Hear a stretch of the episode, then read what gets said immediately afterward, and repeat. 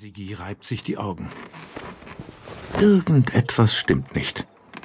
Was ist nur los? Plötzlich ist er hellwach. Hermann ist weg. Sein Teddy. Wo kann er nur sein? Hermann, wo bist du? Sigi tastet das Kopfkissen ab. Nichts. Neben dem Kopfkissen. Auch nichts. Mit einem Ruck setzt Sigi sich auf. Das gibt es doch gar nicht. Hermann schläft immer neben Sigi auf dem Kopfkissen. Immer. Sigi steht auf und macht sich auf die Suche. Neben dem Bett steht Sigis Blitzkiste. Sigi schwingt sich drauf und fährt leise los. Der muss doch irgendwo sein.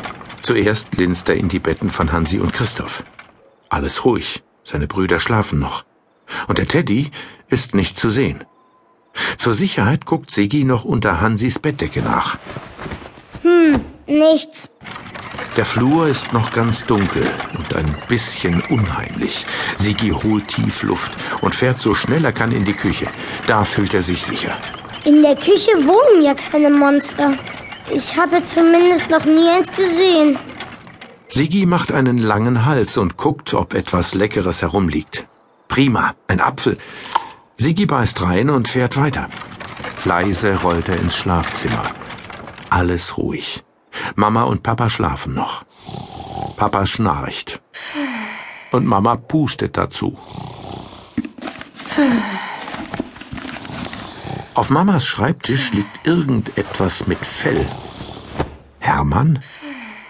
Hermann! Sigi freut sich und greift nach dem Teddy. Doch was ist das? Hermann sieht furchtbar aus.